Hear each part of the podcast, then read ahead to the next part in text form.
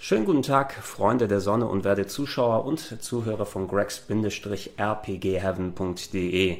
Das Weihnachtsfest 2016 ist im vollen Gange und ihr wisst, was das bedeutet. Es ist natürlich mal wieder Zeit für die großen Jahresabschluss Videogame Charts hier im RPG Heaven um die besten Videospiele 2016. Ähm, eine Tradition, die ich in den letzten Jahren hier aufgebaut habe, wie so viele, wie den Oktober und die sieben Games äh, vor Weihnachten an sieben Tagen, die es total wert wären, an Weihnachten gezockt zu werden und viel noch darüber hinaus, was wir hier machen.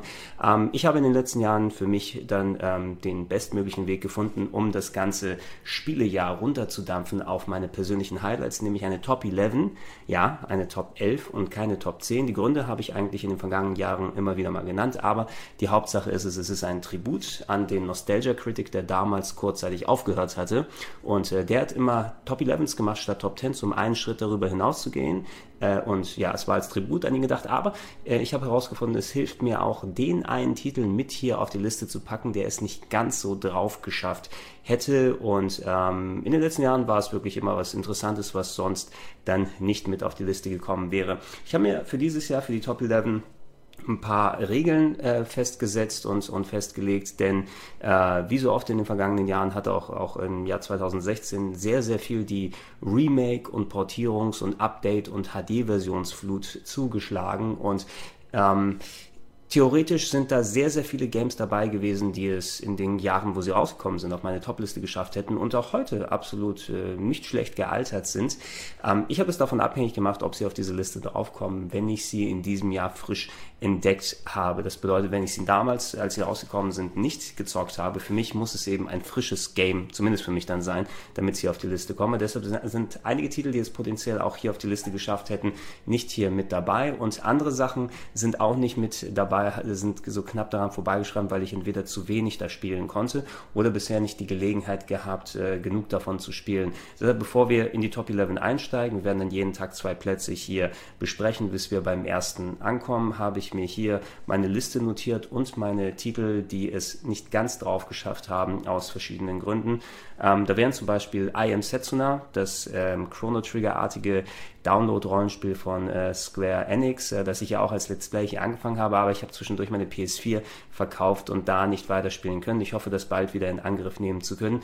Bis dahin war es nicht ganz so auf Kurs für meine Top 11, aber wer weiß, vielleicht hätte es gegen Ende hin dann nochmal angezogen und zumindest daran geschrammt. Das ist nicht mit dabei. The Silver Case, ein sehr schönes Grafik-Adventure von Suda51, ein Port einer ehemaligen PlayStation 1, äh, PlayStation 1 Japano Adventures, was jetzt hier auch im Westen rausgekommen ist, leider zu wenig spielen können. Dragon Quest 7 3DS blutet mir ein bisschen in der Seele, weil ich liebe dieses Spiel und die 3DS-Version ist auch sehr, sehr cool, aber ich habe schon im Jahr 2001 gespielt und nicht im Jahr 2016 äh, und auch verpasst hat leider Rise of the Tomb Raider das Jahr, da bin ich auch nicht ganz komplett durchgekommen, aber ich habe es hauptsächlich im Jahr 2015 gezockt und hier ein bisschen, da jetzt ja gerade die PS4-Version draußen. Ich will es mir bei Zeit mal geben, aber da war Jahreszahlen technisch hat es nicht ganz für mich da reingepasst zusammen. Ähm, apropos HD Remakes, die wir vorhin erwähnt haben, Twilight Princess HD, Legend of Zelda, auch ein Top-Game, aber eben eins, was ich auf der Wii bereits durchgespielt habe. Quantum Break hätte ich Interesse daran gehabt, aber ich bin absolut nicht dazu gekommen es zu spielen. Bisher leider noch so gut wie keine Minute. Einmal Simon dabei zugeschaut. Deshalb will ich das bei Zeit nochmal nachholen auf dem PC. Uncharted 4 wird hier auch nicht auf der Liste drauf landen. Ich habe es leider liegen lassen. Ja, ich habe ungefähr fünf, sechs Kapitel gespielt und irgendwie war, ich will nicht sagen die Luft dann für mich raus, aber das, ihr kennt es ja, es passiert manchmal. Auch wenn das Spiel toll ist, dann auf einmal lasst ihr es in der Ecke liegen und sagt, ich spiele es dann bald mal weiter und dann ist ein Jahr vergangen gefühlt. Ich habe es momentan auch an Simon ausgeliehen, damit es mal zocken kann und ich werde es auch noch spielen. Es sieht auch nach einem ziemlich coolen Game aus, aber irgendwie hat das Schicksal sich da dazwischen gequetscht. Ein bisschen ähnlich wie bei Salt and Sanctuary, was äh, ein sehr schöner 2D Dark Souls Clone äh, war, aber da habe ich nur die ersten paar Stunden ein bisschen gespielt und nicht die Gelegenheit gehabt, da wirklich mich tiefer rein zu vertiefen, auch weil das ja Souls technisch auch ähm, sehr viel Anspruch dann hat und mich demotiviert es ein wenig, dass die, die wirklich die grauenhafte, schlechte deutsche, maschinell übersetzte Synchro äh, oder besser gesagt die Übersetzung, die Texte rausgepatcht haben mittlerweile, weil das hat einen großen Teil des Charmes äh, ausgemacht. Ähm, Remaster Valkyria Chronicles, äh, jetzt als PS4-Version, eins der besten Spiele, damals exklusiv auf der PS3 gewesen, auf der PS4 natürlich auch toll, aber ich habe schon gespielt, wie auch Dead Rising, was ich hier nochmal im Oktober Let's Played habe, eine wunderbare PC-Version, davon rausgekommen, aber eben auch ein altes Game nicht dazu gekommen, die letzten drei Games hier zu spielen. Die gehen mehr in die Sparte Grafik-Adventures. Wir haben äh, Ace Attorney 6, Spirit of Justice, glaube ich, ist der Untertitel, aber das neue Phoenix Wright leider nicht besonders lange bisher spielen können. Das gleiche gilt für Psychopass, Anime-Umsetzung als Grafik-Adventure und auch äh, Valhalla, was eine Mischung zwischen Grafik-Adventure und äh, Bar-Simulator war. Ähm, das auch sehr cool für den PC ausschaute, aber das waren alles Sachen, die ich leider nicht ausführlich spielen konnte oder aus anderen Gründen hier nicht auf die Liste gelandet sind. Bedeutet nicht, dass es schlechte Spiele sind, aber ich will meine Liste auch nach Möglichkeit nach Spielen machen, die ich durchgespielt habe oder so lange gespielt habe, dass ich wirklich eine adäquate Meinung da abgeben kann und sagen kann, dass ich hier auf die Liste mit draufkomme. Deshalb lass uns anfangen mit Platz Nummer 11 und hm, ein bisschen vielleicht eine kontroversere Wahl für eine Top-Liste hier, weil es ein Game ist, was ein bisschen hinter den Erwartungen bei vielen zurückgeblieben ist, aber ich habe es dennoch ganz gerne durchgespielt und es handelt sich um Mafia 3 auf Platz Nummer 11. Der natürlich, wie der Name es impliziert, dritte Teil der Mafia-Serie, große Open World Action Gangster Balladen, primär in den ersten beiden Teilen natürlich in der äh, ja, italienischen Mafia äh, beheimatet, äh, so in etwa eine spielbare Version der äh, Godfather-Filme, der Pate-Filme oder Goodfellas war auch ein sehr, sehr großes Beispiel, was in ins, erste Mafia reingeflossen ist damals. Ähm, und ja, klar, es gibt ja auch mittlerweile die, der Pate-Spiele seit vielen Jahren, aber auch aber Mafia hatte was ganz Besonderes. Der erste Teil, den habe ich noch auf dem PC gezockt, äh, Anfang der 2000er war eine grafische Bombe damals, hat mich auch teilweise ziemlich genervt, aber die Stimmung war ziemlich einzigartig ähm, in so einem nachgebauten, es war nicht ganz New York, sondern war es Lost Haven im ersten Teil. Die hatten also so Kunstnamen, genau, Lost Haven und Empire Bay, glaube ich, war in dem zweiten und hier sind wir in New Bordeaux im dritten mittlerweile an, angelangt. Ähm, sehr schön die Open World benutzt, um Stimmung zu transportieren und äh, die Charaktere, die Story, wie sie erzählt wurde, äh, trotz einiger Gameplay-Schwierigkeiten, gerade im ersten Teil, die im zweiten für mich ausgemerzt wurden, der hatte aber auch ein paar andere Sachen ans Ding gehakt hat, ähm, zählen zu meinem Lieblings-Open World Games. Dementsprechend habe ich mich auf Mafia 3 gefreut, dass die Zeitperiode aber weggemacht hat von den 20er, 30er, 40er Jahren, wo die älteren Games gespielt haben und es Ende der 60er gepackt, 1968, äh, in die Schuhe von äh, Lincoln Clay, einem ähm, schwarzen Vietnam-Rückkehrer, der äh, eine Seite der Mafia beleuchtet, die nicht so oft gezeigt wird, nämlich, dass es auch äh, unter der schwarzen Bevölkerung Amerikas auch dann Mafia-Verbindungen gegeben hat. Und hier wird eben eine, ja, sind ja immer gerne so Kriegsrückkehrer, die äh, bei Mafia dann so äh, in den Mafia-Spielen den Aufstieg als Mafia-Pate, als, als Ober-Gangster-Boss in ihrer Stadt, den man dann äh, weitergeben kann. Hier kommt eben nochmal dazu, dass man eine Periode und eine Location spielt mit New Bordeaux, die New Orleans darstellen soll, aber eine eigentlich nicht fiktionale Version, ähm, eben ein Aspekt, der nicht so häufig beleuchtet wurde und eben mitten in den Zeiten der, der Rassentrennung und des Rassenhasses spielt und als schwarzen Hauptcharakter natürlich auch nochmal dieses Element dann dazu hat, dass man in einer Umgebung ist und, und ähm, auch jemand, der eben nicht äh, so viel Rassismus dann den ganzen Tag gegenüber ausgesetzt ist, mal in spielerischer Form fast daran spüren lassen kann, wie es sich wohl anfühlen hätte können, da in einer echt unwirtlichen Umgebung zu sein, obwohl man eigentlich in seiner Heimat ist, aber trotzdem von der, von der weißen Bevölkerung schief angeguckt zu werden und von der Polizei dann extra gejagt zu werden. Ähm, Habe ich alles mehr als genug ausgeführt in meinem Review zu dem, zu dem Spiel hier äh, hinaus. Was ich ganz gut fand an Mafia 3, auch wenn das spielerisch für mich nicht ganz zusammengekommen ist, denn da ist viel Open-World-Schmu mit reingekommen mit, oh, du musst äh, irgendwie äh, Businesses auseinanderhauen und Shootout-Missionen machen und äh, so viel Klein-Klein-Kram, der nicht wirklich Story super relevant ist, aber nur um ein bisschen so die Zeit zu füllen, so Open-World-Punkte abarbeiten. Das musst du bei den alten Mafias, konntest du es machen, aber musstest nicht unbedingt, weil die Stadt eher so drumherum Atmosphäre war. Hier funktioniert das auch atmosphärisch gut mit der Stadt, aber mich hat eher die Story dran gehalten und die sehr gute deutsche Lokalisation, also also am Anfang denkt man noch, okay, das ist ein Unsympath, der Lincoln Clay, und der will sich jetzt, weil ihm Unrecht getan wurde und weil er in einer sehr feindlichen Welt ihm gegenüber ist, quasi die Stadt übernehmen von äh, den äh, italienischen Mafia-Bossen, die da sind. Aber nach und nach äh, schälen sich so die, die, die Schichten ab von der Geschichte und auch die, die Schichten um Lincoln Clay als Hauptcharakter.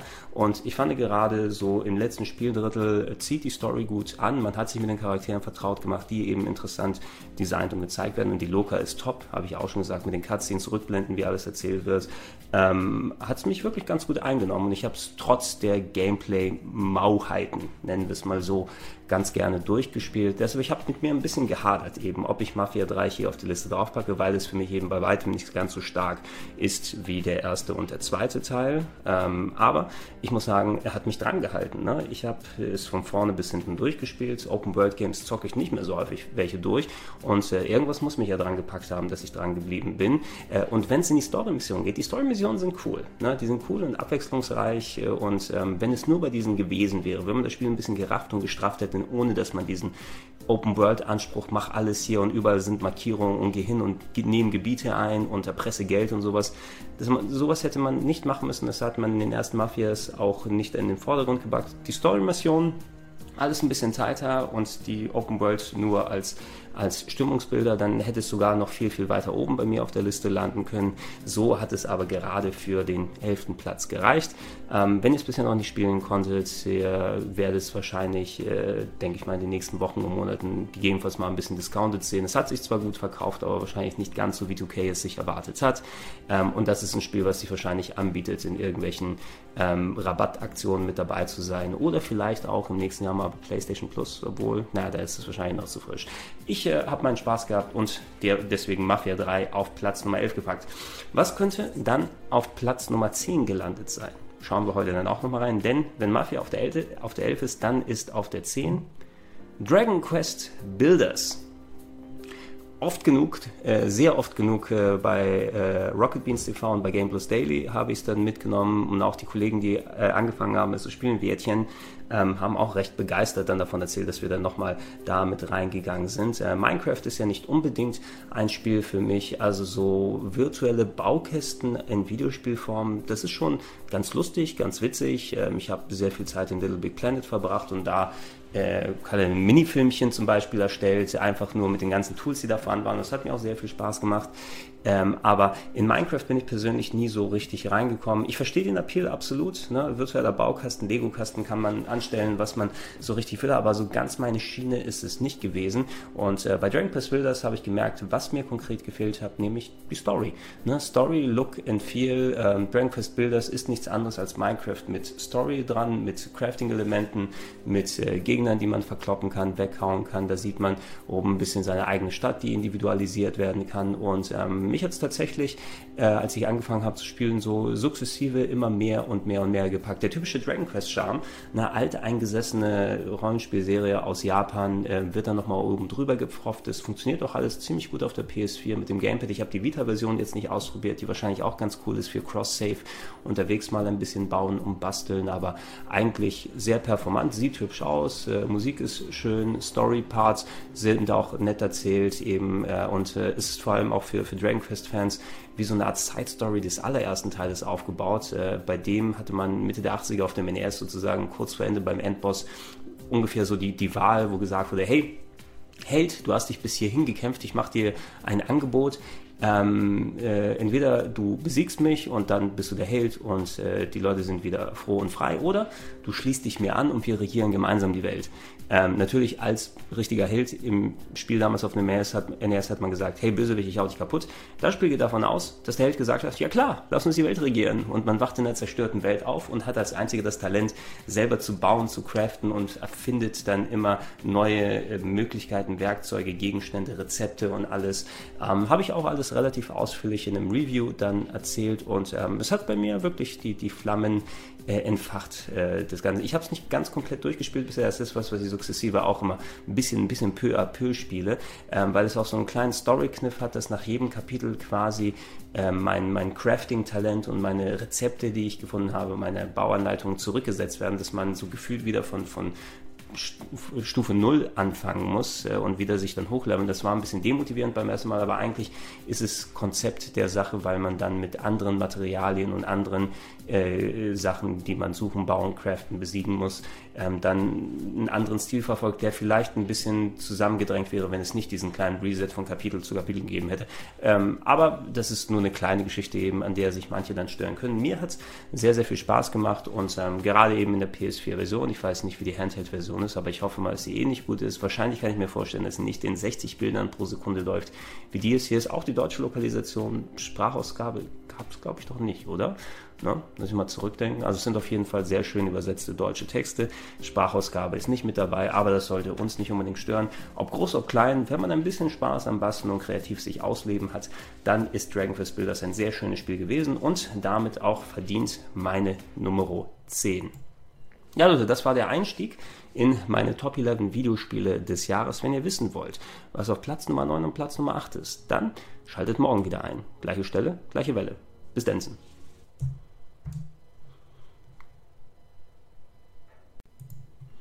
Schönen guten Tag, herzlich willkommen Leute. Es geht weiter mit der großen Top 11 beste Videospiele des Jahres hier auf gregs-rpgheaven.de.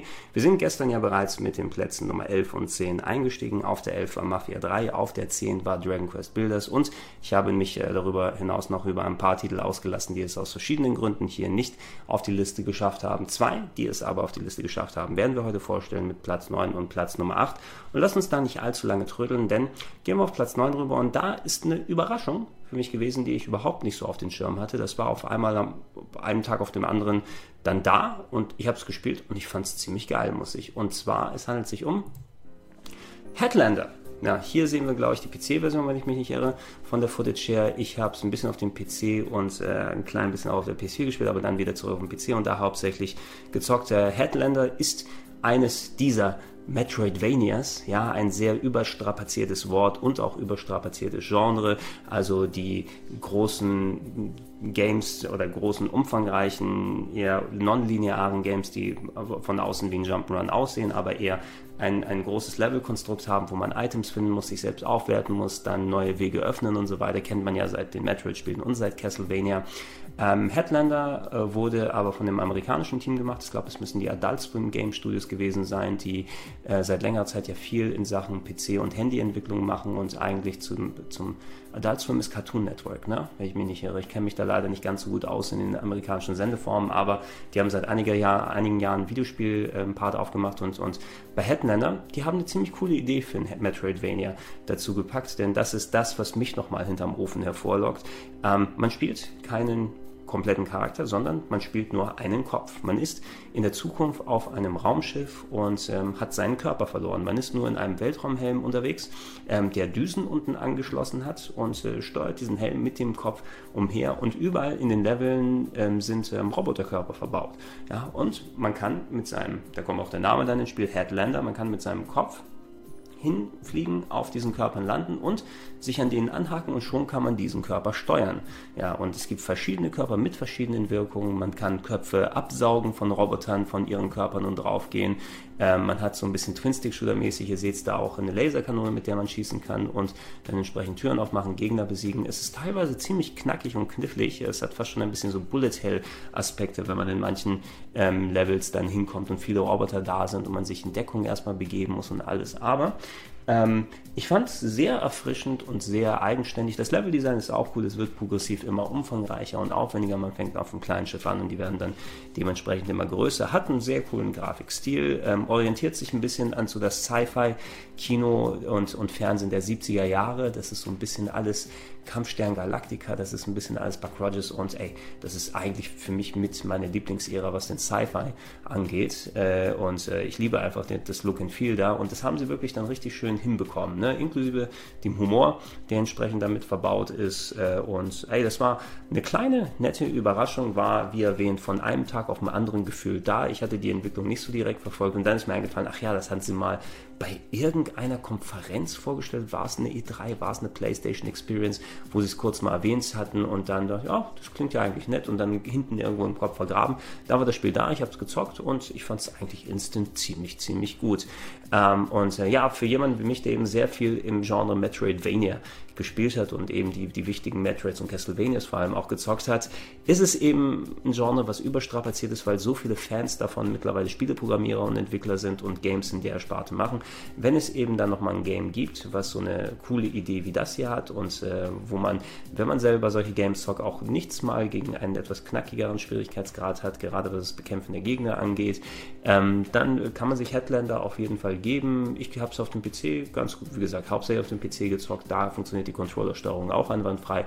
Kann man auch über dann Maus und Tastatur dementsprechend steuern, wenn ich mich recht entsinne. Aber gehupft wie gesprungen, egal welche Version ihr zockt, ihr werdet auf jeden Fall mit Headlander Spaß haben. Und für mich hat es gereicht, dass es auf Platz Nummer 8, äh, nee, nicht Platz Nummer 8, Platz Nummer 9 kommt. Denn Platz Nummer 8 kommt gleich. Noch einen kleinen Tacken besser als Headlander war folgendes Spiel und äh, das gibt es exklusiv auf dem PC.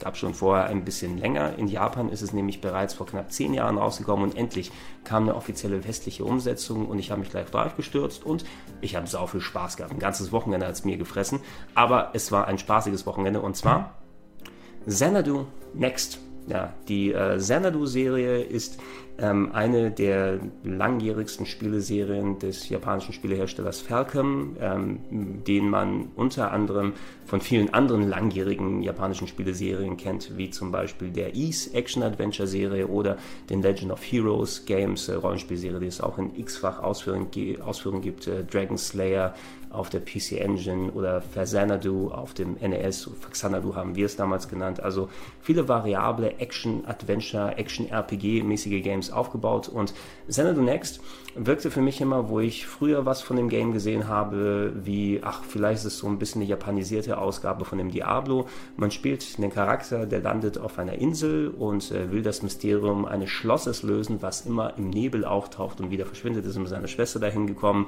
und durch Irrung und Wirrung wird er natürlich zu dem, in Anführungsstrichen, ja, ist es ganz Auserwählter, zumindest in der Richtung, er ist dann der Typ, dem es äh, zur Aufgabe wird, die Mysterien dieser Insel, die voll mit Katakomben und Monstern und Waffen und Bossen und Gegnern und so weiter ist, aufzulösen und äh, herauszufinden, was es mit dem Schloss dann auf sich hat. Und auch wenn das Game nach außen mehr nach Diablo ausschaut, man kann es auch komplett mit Maus und Tastatur äh, lösen. Das Menü ist sehr, sehr diabloisch mit den bestimmten Plätzen, wo man seine Items drin verteilen kann und äh, Quick Shortkeys, die man verwenden kann. Es ist auch eigentlich komplett dafür ausgelegt, dass man es äh, mit Maus und Tastatur hauptsächlich spielt, wobei ich äh, tatsächlich den ähm, Gamepad-Support, der nachträglich eingebaut wurde, der von Haus aus nicht vorhanden war, eigentlich bevorzugt habe zum Spielen und Gegner verkloppen, auch wenn es nicht so ultra präzise jedes Mal sein muss, wie man es von, von der East-Serie kennt, wo ein Controller einfach unabdingbar ist. Hier kann man das auch mit der Maus und Tastatur spielen, aber ich fand das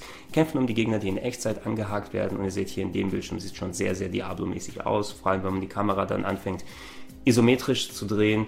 Ähm, ja, auch wenn ich mit Maus und Tastatur einigermaßen äh, gut zurechtkam. Ähm, ich habe hauptsächlich das Gamepad benutzt und das hat auch alles gut geklappt, aber es ist vielleicht auch eine kleine Krux, die möchte ich hier mal anbringen für die Leute, dass da nicht nur Lobhudelei ist, auch wenn es ein Top 11 ist. Es sind natürlich diese Titel bei weitem nicht alle perfekt, wie sie aufgebaut sind. Ähm, da ist nachträglich von dem Mitte 2000er PC-Spiel auf 2016 westliche PC ähm, Ansprüche dann umgemodelt wurde. Man hat es nicht ganz hinbekommen, alle Funktionen adäquat auf die äh, auf das Gamepad umzupacken. Also man muss viel, wenn man in Menüs arbeitet und in Läden hingeht und äh, kauft, ihr seht ja das Menü da an der Seite, kann man immer ausklappen, aber man muss dann auch um Skills umzulegen, physisch mit dem Mauszeiger hingehen und äh, auf die F-Tasten Sachen draufziehen und so. Das kann man auch mit, mit dem virtuellen Mauszeiger auf dem Gamepad, aber ich habe es mal so gemacht, dass ich für die Menüsachen habe ich das Gamepad in der einen Hand gehabt, mit der Leertaste dann äh, mein, das Menü aufgemacht und dann schnell mit der rechten Hand auf den, hier mit dem Mauszeiger hu, hu, hu bewegt und die Sachen gemacht, während ich versuche von den Gegnern weg wegzulaufen. Also so ein Mischbetrieb hat sich bei mir eingestellt. Das ist vielleicht das einzig Nervige an dem Game, was man dazu packen kann. Und die etwas simple Optik, die mittlerweile auch in der aktuellen PC-Fassung in 16 zu 9 und in 60 Hertz vorherrscht. Das hat mit, mit der alten japanischen PC-Fassung nicht gehabt. Also da die Kollegen von Xseed äh, sehr, sehr fähiger, zwar mit wenig Leuten ausgestattet, aber dafür umso mehr Herzblut ausgestatteter Lokalisierer, Entwickler in den USA haben da sau viel Zeit investiert, um daraus eine lauffähige, vernünftige PC-Version für den Westen zu machen. Ähm, und äh, mir hat es instant Spaß gemacht. Ja, es ist ein bisschen mehr äh, Legend of Zelda ein bisschen mehr Ease mit drin als den Diablo. Also es geht nicht wirklich um Loot, sondern es geht mehr wirklich ums Erkunden der Dungeons und zwar auch Items finden, aber nicht klassisch deinen Charakter so aufwerten, sondern Skills sich dazu holen und die äh, Dungeons sind teilweise wie Puzzles aufgebaut.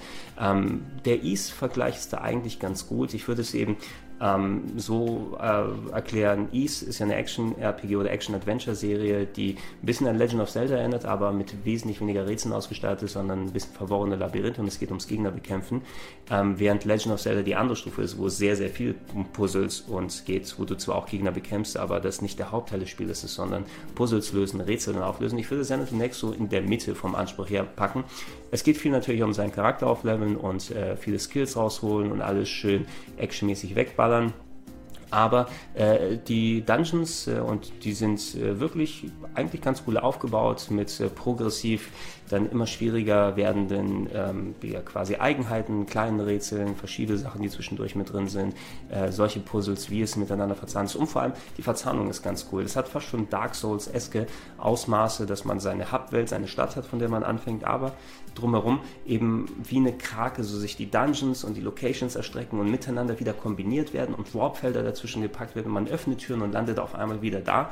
Also Dark Souls hat das nicht erfunden. Da gab es viele, viele Spiele, die das vorher gemacht haben und Xanadu Next war eines davon im Original. Ich will nicht sagen, dass das Level Design so gut wie bei Dark Souls ist, aber diese große zusammenhängende Welt, wo du Sachen dann drin öffnen kannst und miteinander hinpackst und einfach coole Dungeons zum Erkunden und viel Zeit zum Investieren machen kannst.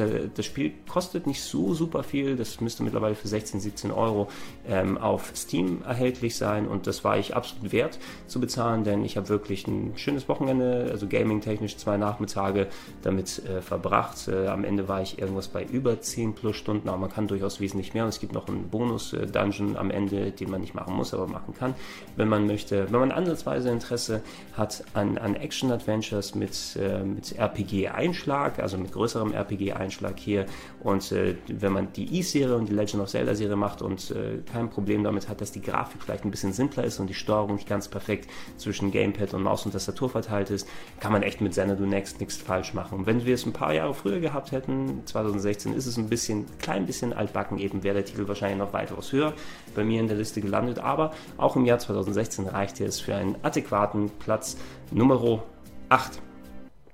So, das waren beide Titel, die wir heute vorstellen. Heißt natürlich, dass ähm, es noch viel mehr Titel hier auf der Liste geben wird. Davon zwei gibt es morgen und wie gestern heißt es auch heute schon, gleiche Stelle, gleiche Welle, schaltet wieder ein und seid dabei bei der Top 11 der Jahre, äh, des Jahres 2016 Videospiele hier auf Greg's-RPG Heaven.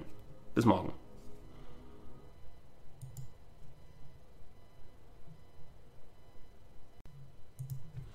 So, da sind wir wieder. Weiter geht es mit der Top 11 Videospiele des Jahres 2016 hier auf cracks-rpgheaven.de. Ähm, Tag Nummer 3 haben wir erreicht. Zwei weitere Spiele wird es heute dann geben. Und ähm, wir haben bereits in den vergangenen Tagen auf den Plätzen 11 Mafia 3, Platz 10 Dragon Quest Builders, Platz 9 Headlander und Platz 8 Xanadu Next gesehen. Ähm, Platz 7 und 6 sind also heute angesagt. Und ich kann schon mal sagen, also wow, was ist das für eine Kombination von Spielen, die hier da zusammenkommt hier. Also anderswo wären das Headliner, ja, auf anderen Listen, wahrscheinlich auch zu Recht vollkommen, je nachdem, aber Geschmäcker sind ja verschieden. Ich habe diese Spiele sehr gemocht. Es gab noch ein paar Spiele dieses Jahr, die ich noch mehr gemocht habe.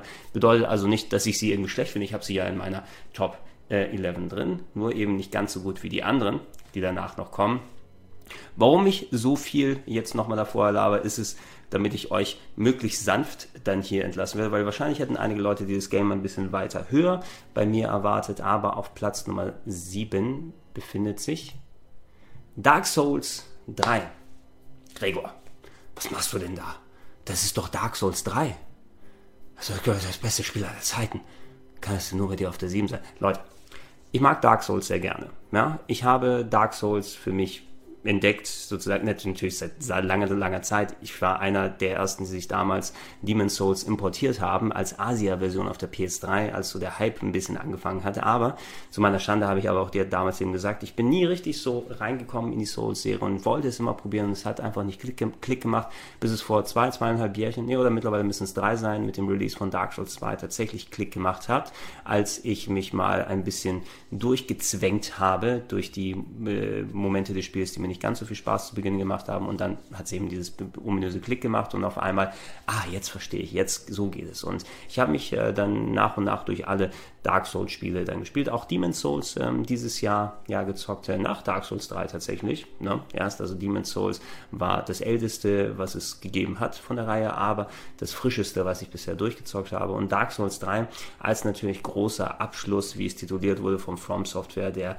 Dark Souls äh, an sich äh, Story und Reihe, die dabei ist. Ähm, ähm, sollte eben der Ausnahmetitel werden. Ich habe auch im, war schon das früher, ich glaube war eher so Februar, März oder sowas bevor, nee, es war sogar also Anfang des Jahres, da gab es ja auch ein Event in Hamburg, wo ich vorab äh, die erste anderthalb Stunden oder sowas zocken konnte und da habe ich es auch schon sehr, sehr cool gefunden. Was wir hier gerade sehen, ist so ein bisschen Footage von der PC-Version, die auch ziemlich geil mit 60 Bildern pro Sekunde läuft. Ich habe es auch auf dem PC gespielt und ähm, ja, ich mag die Soul-Spiele sehr gerne, aber wenn ihr auch daran hört, ich habe sehr viel gespielt von denen im Jahr und das ist vielleicht wahrscheinlich der Grund, warum Dark Souls 3 nicht ganz so weit oben ist. Objektiv kann man eigentlich nicht so wirklich viel an Dark Souls kritteln. Ja, nachdem der zweite Teil, der ja nicht mehr von Hidetaka Miyazaki hauptsächlich entwickelt wurde, dem From Software Präsidenten mittlerweile und Mastermind hinter der Dark Souls Serie, ähm, es haben sich ja viele Leute beschwert und auch vollkommen zu Recht natürlich, obwohl ich das ganz nicht so harsh sehe, wie viele Leute es dann daraus gemacht haben, dass es ein Qualitätsabfall vom ersten Dark Souls gegen gegenüber dem zweiten gab, was den Aufbau der Level angeht, was so die Präzision des Kämpfens anging mit äh, falschen und viel zu großen Hitboxen, dass man getroffen wird, obwohl man eigentlich längst dem, Kampf, äh, dem, dem Angriff im Kampf dann ausgewichen ist. Ähm, und da gab es dementsprechend Beschwerden gegenüber Dark Souls äh, 2, die mit Dark Souls 3 eigentlich dann wieder zurechtgerückt wurden. Ja, der Levelaufbau war wieder ein bisschen zusammenhängender, obwohl nicht ganz so zusammenhängt wie bei Dark Souls 1 und Bloodborne. Ähm, das ist vielleicht auch einer der Gründe, vielleicht warum ich unterbewusst den Titel ein bisschen weiter runtergepackt habe, weil mir gefallen die zusammenhängenden Level gerade des ersten Dark Souls, was wirklich super ist, äh, wie die ganzen Level und Abschnitte zusammengebaut sind, für so viele Aha-Momente gesorgt hat. Das ist ein klein bisschen linearer bei Dark Souls 3, aber nicht ganz so wie bei dem Zweier. Also man hat sich da Mühe gegeben. Visuell sieht alles cool aus, cooles Gegnerdesign, Steuerung funktioniert äh, gut. Ähm, aber ja, und da muss ich ein kleines Aber eben hinterlassen. So gut der Titel ist und so viel Spaß er macht. Ich muss da auch äh, momentan übrigens den DLC rausrechnen, weil den habe ich noch nicht gespielt. Vielleicht würde der ja nochmal ein Zünglein an der Waage sein. Ich habe ihn gekauft und äh, ist potenziell was, was ich, ich über die Weihnachtstage jetzt gerade zocke, wenn es dann so zusammenpasst. Ähm, es hat eben nicht so viel Frisches an sich, um einen da wieder rauszukommen. Ich will es nicht Dark Souls Müdigkeit nennen, weil so in dem Rhythmus, wo wir so Souls-mäßige Games, ob es Dark Souls, Demon Souls, Bloodborne ist, äh, bekommen, in dem ein, eineinhalb Jahre Abstand, äh, kann ich es mir auch dann gönnen, wenn es dann soweit ist. Aber die Formel ist natürlich nicht mehr so frisch, dass man ähm, diese Überraschungs- und Angst- und Wow- oder sonst was Momente haben kann, sondern es gibt viele coole Kleinigkeiten und Eigenheiten und wieder das typische wieder verloren und dann nochmal dann hinpacken und da den Gegner besiegt und da einen geheimen Boss entdeckt und da was gemacht und hier wird mir der Story was aufgelöst. Sehr viel Varianz übrigens, was man für verschiedene Enden erreichen kann. Aber ich habe es eben schon gemacht. Ne? Ich habe es schon eben gemacht in vielen anderen Soul-Spielen und jetzt kommen ja auch noch Spiele raus wie ähm, Lords of the Fallen und Neo, die die Formel schamlos einfach kopieren und dann ihren eigenen Twist dann nochmal draufpacken. Das hat aber jetzt, die beiden Spiele haben keinen Einfluss darauf gehabt, dass ich Dark Souls 3 nur ne, auf der 7 draufgetan habe.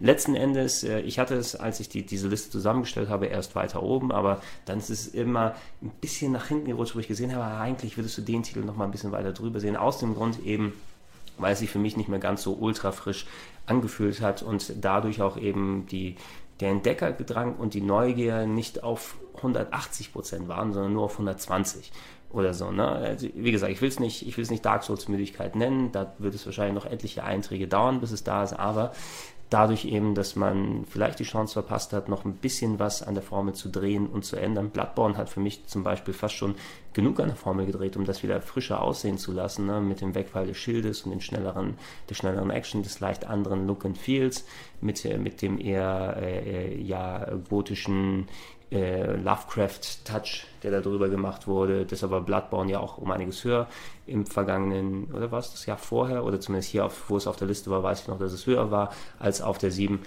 insgesamt würde ich sagen, Dark Souls 3, ein tolles Spiel, aber auch äh, für mich ist es okay unter Core, wenn es nicht ganz, ganz oben auf der Liste landet. Ich finde auch vollkommen okay damit, wenn es äh, From Software erstmal ruhen lässt, die Marke, oder zumindest das Gameplay in der Form und nicht nächstes Jahr sofort wieder eins im März oder April bringt, sondern sich vielleicht ein bisschen Zeit lässt, mal ein bisschen was anderes macht bis ich und die anderen Leute mal wieder Bock drauf haben, diese Formel zu spielen. Und man kann ja bestimmt noch ein bisschen was anderes da machen, ohne zu riskieren, dass da wirklich irgendwo mal Ermüdungserscheinungen rauskommen. Also toi toi toi, ne? hoffentlich From Software, dass die uns in der Zukunft dann weiter mit so coolen Spielen behelligen und Dark Souls 3 ist damit auf Platz Nummer 7 hier notiert. Welches Spiel ist besser als Dark Souls 3? Da werden auch Leute sagen, Gregor, hast du nicht auf der 1?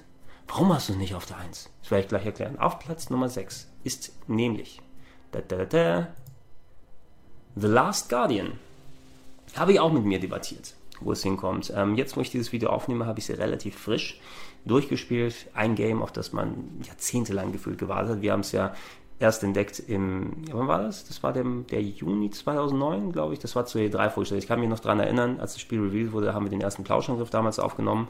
Ähm, da war das eins der Themen, dass das, das, das Trikot vorgestellt wurde. Ja, der dritte Teil der Ico und Shadow of the Colossus Serie. Zwei tolle Action-Adventures, Action-Games äh, auf der PS2. Team Ico, äh, hier äh, der Ueda, der Chefentwickler und äh, ja, wirklich auch ähm, Ideengeber hinter der Serie, der seinen ganz eigenen künstlerischen Touch auf die Spiele gepackt hat. Ähm, ich habe die sehr gerne gespielt damals, Ico auf der PS2 und eben auch Shadow of the Colossus auf der PS2. Ich fand immer, Ico war ein klein bisschen überbewertet, hat stimmungsmäßig sehr, sehr viel Schönes mit dazu gepackt, aber ähm, als alten Legend of Zelda-Fanatiker so ein paar coole Ideen waren drin im Leveldesign, aber nicht alles so tight und so super interessant verbaut. Da war mehr Style over Substance, was das Spielerische anging und deshalb ist das für mich ein bisschen hinten abgefallen. Aber ich lasse nichts Schlechtes auf Shadow of the Colossus kommen. Ja, Shadow of the Colossus hat eine überladene Steuerung. Ja, es fängt gegebenenfalls an zu ruckeln und es ist eigentlich nur ein Boss-Rush-Modus in Anführungsstrichen, wo man als einzelner Charakter 16 riesige Gegner legen muss, die eigentlich einem nichts getan haben, aber man will ja seine verstorbene Liebe wieder auferwecken. Ich finde Shadow of the Colossus einer der besten Titel auf der PlayStation 2 und äh, insgesamt einer sogar der Konsolen-Ära, wo das Ding rausgekommen ist. Und ähm, ich habe mich durch die Eigenheiten da durchgekämpft und ähm, ja, als, als Last Guardian vorgestellt wurde, ähm, hat, war ich auch eben hellhörig und war, fand, ja, das wäre ganz geil auf der PS, PS3. Wenn es rauskommt, äh, werden wir cool dann in der Linie weitermachen. Hat eben, Pustekuchen hat eben gedauert, viele, viele Jahre, erst jetzt Ende 2016 auf der PS4 rausgekommen. Und ähm, für mich hat es sich eben so ergeben und es hat sich für mich so gespielt, wie äh, wenn man Ico und Shadow of the Colossus genommen hat und da Elemente wirklich zu einem neuen Spiel zusammengepresst hat. Spielerisch ist Last Guardian wesentlich näher an Ico als an ähm, Shadow of the Colossus dran. Äh, man hat einen großen Komplex, aus dem man, man ist ein kleiner Junge und äh, ist in einem riesigen Komplex gefangen, aus dem man flüchten kann, kann das aber nicht aus eigener Kraft machen, denn alles ist viel zu groß, viel zu riesig, da kommt man ja nicht dahin, aber man hat ein, ein Tier bei sich. Das Tier heißt Trico, ist so eine Art Mischung zwischen Katze, Hund, Vogel, ungefähr 20 plus Meter groß ist und ähm, während des Spieles freundet man sich sozusagen mit diesem Tier an und gibt ihm indirekt Befehle, komm mal her, spring mal dahin und so weiter. Man kann sich auf dem draufkraxeln und dann quasi, ja, durch Wege durchgehen. Wenn man klein ist, öffnet man Türen für Trikot oder wenn man nicht irgendwo hinkommt, dann klemmt man sich ein Trikot drauf und springt drauf. Wie so eine Art mobiler Koloss, kleiner Mini-Koloss und Leiter gleichzeitig. Also das Klettern an den Kolossen und die benutzen, um für irgendwelche Locations irgendwo hinzukommen, das kombiniert mit dem ähm, Level-Design von dem Ico, obwohl obwohl, naja, Leveldesign ist direkt, aber die Art, wie Ico aufgebaut ist, ist ein ziemlich einzigartiges Erlebnis gewesen und ihr werdet es wahrscheinlich auch schon im Gregor Tested gesehen haben. Ähm, für mich Leveldesign technisch der stärkste Titel mit Abstand der ähm, dann die Ico-Trilogie, wie auch immer man sie nennen möchte. Also ich finde es um einiges besser gemacht, was so die Environmental, die um Umgebungspuzzles angeht, als, als Ico selbst und auch äh, wie äh, Trico, das, das, das Vieh und äh, die Aktion des Jungen dann verbaut werden. Das ist wirklich top-notch. Also da merkt man, wie viel da reingegangen ist und da sind auch so viele tolle Sequenzen und interessante Story-Geschichten drin und emotionale Bindung und sowas. Also äh, all der Schmuh, den man erwartet hat, der wurde auch hiermit erfüllt.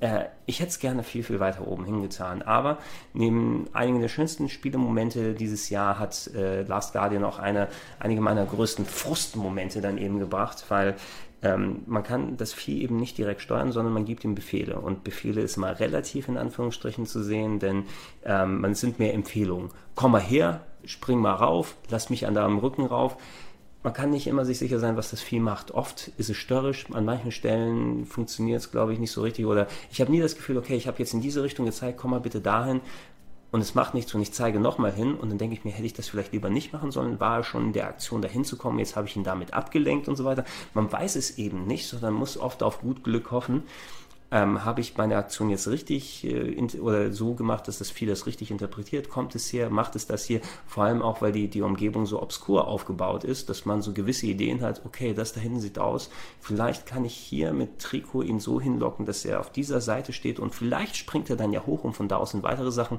Man muss ein bisschen raten und Glück haben, ne, dass man an die richtige Sache denkt. Man kann sich vielleicht auch verrennen und dann auf einmal versucht man Aktionen, weil es da so viele verschiedene Wege gibt, die nicht dazu gedacht sind, diesen Level-Part zu überspringen springen mit, mit Trikot und auch einige Frustmomente eben, die so stark waren. Ich, ich an der einen Stelle habe ich zum Beispiel gesagt, ach, das ist, ach, das ist eine tolle Katze und ich liebe dieses Vieh und es ist so sympathisch und so weiter dargestellt.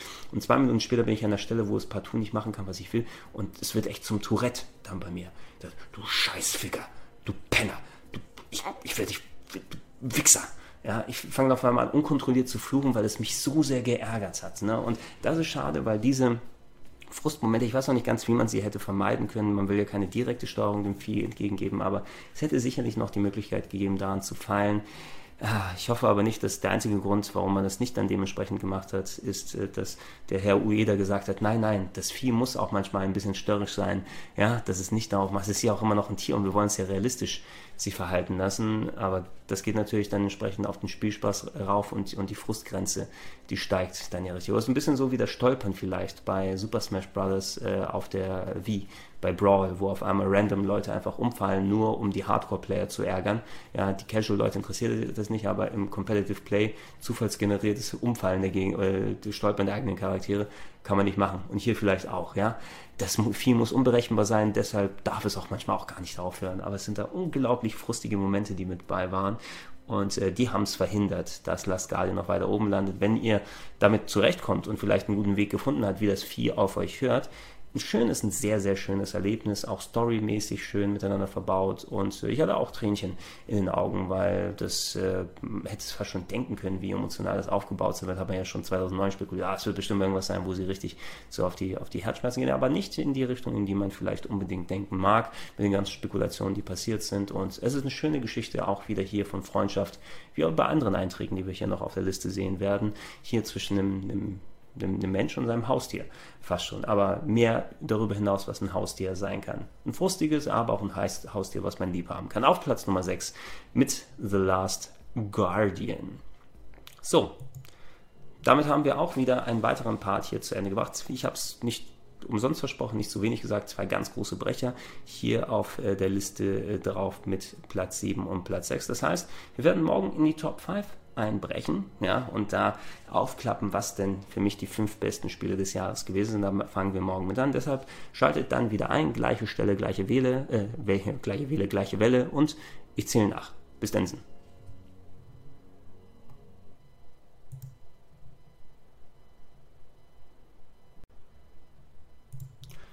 Die Top 11 der Videospiele des Jahres 2016 ist heute mal wieder angesagt und Leute, wir haben sie erreicht. Die Top 5 wird heute euch noch einmal präsentiert. Ganz große Brecher sind bisher mit dabei gewesen. Für einige von euch vielleicht erschreckend niedrig auf der Liste. Wir haben bereits solche Titel wie Dark Souls 3 gesehen und The Last Guardian und auch gesagt, wenn die niedriger bei mir auf der Liste sind, heißt es nicht, dass ich sie schlechter finde, nur dass es einige Titel gab, mit denen ich mehr persönlich Spaß hatte dieses Jahr. Es muss für euch ja nicht exakt das gleiche gelten. Deshalb sicherheitshalber die Hate Tretpfeile im Köcher erstmal lassen. Da gibt es wahrscheinlich noch mehr als genug Gelegenheit, um mir solche Sachen dann an den Kopf zu werfen. Aber für die nächsten beiden Titel, glaube ich, werde ich mir, mir nichts an den Kopf werfen, sondern beglückwünschen und klatschen, denn auf Platz 5 und auf Platz 4 finden wir zwei sehr unterschiedliche Titel, aber auch zwei Titel, die, ähm, nennen wir es mal, okay, als Bindeglied haben sie, dass sie positiv überrascht haben. Man hat weniger von denen erwartet, ich habe weniger von denen erwartet und dann haben sie mich doch so positiv überrascht und mitgenommen, dass ich sie hier auf die Liste hier mit draufpacken musste. Und auf Platz 5 sehen wir das neue Doom. Doom 2016, wie auch immer genannt. Ähm, hier, ihr seht es auch von der Footage aus her, ähm, ich werde nicht über den Multiplayer sprechen, weil ich habe den Multiplayer nicht gespielt. Der soll auch nicht so besonders gut sein und der hat mich letzten Endes auch nicht interessiert. Ich habe Doom auf dem PC damals in der Schule im Multiplayer zwar ganz gerne gespielt, aber es ist ein anderes Erlebnis als das, was man heutzutage bekommt. Platz 5 ist alleine damit rausgekommen mit dem fantastischen Singleplayer. Ja, ich habe selten so einen Spaß gehabt bei einer Singleplayer-Shooter-Kampagne, die eine richtig schöne Mischung aus dem Oldschool-PC-Shooter-Design war. Also so ein bisschen dieses Puzzlehafte, was Games wie Doom damals äh, zu eigen hatten oder Duke Nukem, wobei da noch ein paar andere Aspekte bei dem zum Beispiel dazu kamen. Aber große, weitläufige Levels, Schlüsselkarten, um Sachen zu öffnen. Hier nicht ganz so schlüsselkartenlastig, wie es so damals gewesen ist, aber wo man nicht eben straightforward Schlauch hatte, sondern eben auch mal ein bisschen sein Hirn benutzen musste, auch mal mit der Umgebung aufpassen musste, aber kombiniert mit wahnsinnig, wahnsinnig guter und wahnsinniger Geschwindigkeit, ja, einem sehr schön balancierten Waffenarsenal, äh, dass man auch, äh, ja, wo man angehalten ist, viel zu wechseln, je nachdem, was für Gegner man angeht, wie mit der Munition dann aufgebaut wird, ähm, was man für dann Slow-Motion-Kills mit dazu hat. Und ey, an diesem Titel hat alles für mich gestimmt an der Singleplayer-Kampagne. Ich habe es mir parallel mit Uncharted 4 gekauft und ich habe Uncharted 4 liegen gelassen und ich habe Doom gespielt und Uncharted 4 heute noch nicht durchgesorgt, weil Doom so geil gewesen ist. Ne? Einfach mal durchgekloppt. Ähm, fantastische Optik, äh, schön mit genug Augenzwinkern mit dabei, um den Story-Fanatikern der alten Teile noch gerecht zu werden und eben eine modernisierte Fassung, wie ein Shooter damals funktioniert hat, aber mit Aspekten von heutzutage, ohne daraus, dass daraus ein typischer Korridor-Shooter wird, die natürlich auch ihre Existenzberechtigung haben, aber von denen kann ich zum Beispiel auch nicht mehr als ein oder zwei im Jahr spielen. Ähm, und ich muss immer noch dann Call of Duty Infinite Warfare zocken, da habe ich Bock drauf, oder Battlefield, aber das ist ja ein bisschen was anderes als das, was Doom geboten hat. Und ich bin nicht der Einzige, den es eben hinterm Ofen hervorgelockt hat, denn äh, Doom für viele auch eben eine der besten Singleplayer-Kampagnen, die dieses Jahr rausgekommen sind, auch mit mehr als genug Umfang äh, dabei. Wie lange habe ich dran gesessen? 10 plus Stunden, 8, 9, 10 Stunden. Ne? Und es wird immer härter, es wird immer hölliger, ja, es ist kniffliger. Ich bin oft genug abgekratzt, aber das war auch vollkommen okay so, denn äh, ich habe mich fast schon wie in Trance da reingespielt. Und man darf nicht vergessen, die Musik Geilomat, ja, super fetter Heavy Metal eingespielt von Mick Gordon und komponiert. Äh, Mick Gordon ist der Komponist, der zum Beispiel Killer Instinct vertont hat. Ja, die, die, das neue Killer Instinct Update oder die, die Neuauflage von Microsoft äh, für äh, Xbox und PC und da hat man richtig geilen Metal-Sound draus gemacht, ja, wo man richtig dann sagt, ey, ich lasse mir das hier aufs Trommelfell wumpern, die Grafik ist geil, die Action ist geil, ja, die Monster sind tot und auseinandergerissen und das Höllentor geht auf, aber auch eben ein klein bisschen Prise Humor in den Logs und in den Mini-Cutscenes, obwohl so richtig Cutscenes gibt es ja nicht, die sind mehr so Dead Space-Style aus der Ego-Sicht, wo man auch so ein bisschen herumlaufen kann. Es wird ein bisschen anstrengend, wir sehen gerade hier so, manchmal gibt es solche Kill-Rooms, die man dann aktivieren muss und dann wird man von einer Barrage von Monstern, die spawnen und um einen drumherum gehen und anballern und alles dann, dann zugehauen. Aber ey, es geht schnell, es geht fix und schade, dass die Multiplayer-Kampagne anscheinend nicht ganz so gut angekommen ist äh, wie das hier funktioniert hat, denn ähm, ja, es wurde wahrscheinlich von zwei unterschiedlichen Teams gemacht, die einen ganz anderen Anspruch hatten daran. Ihr solltet es euch alleine holen für den Singleplayer. Ich bin auch gespannt. Ich habe es natürlich noch auf einer normalen PS4 gespielt. PC-Version kann wahrscheinlich auch Einstellungen machen. Kommt dafür noch ein Patch für die PS4 Pro? Das wäre vielleicht interessant zu sehen, weil ich weiß nicht ganz, was man da unbedingt direkt machen will, weil es läuft ja schon mit 1080p und 60. Vielleicht in 4K und 60 Frames auf einem normalen Röhrenfernseher dann angucken, damit es dann umso schärfer ausschaut. Aber nein, Doom 5, eine sehr schöne Überraschung, auch als jemand wie mich, der eben wirklich wenig Shooter spielt, wenn dann ein, zwei Kampagnen pro Jahr. Das war meine eine Kampagne dieses Jahr, ja, wenn ich noch Infinite Warfare durchzocke. Das, das erfahrungsgemäß, das würde, glaube ich, eh nicht hier in der top des landen. Oder wenn dann mit dem Überraschungsplatz hinten, Doom hat sich redlich verdient und ist damit auch unser Einstieg in die Top 5 gewesen. Was kommt auf Platz Nummer 4? Wie viele Worte möchte ich darüber verlieren? Ich könnte viel darüber erzählen. Ich habe sehr, sehr viel darüber erzählt.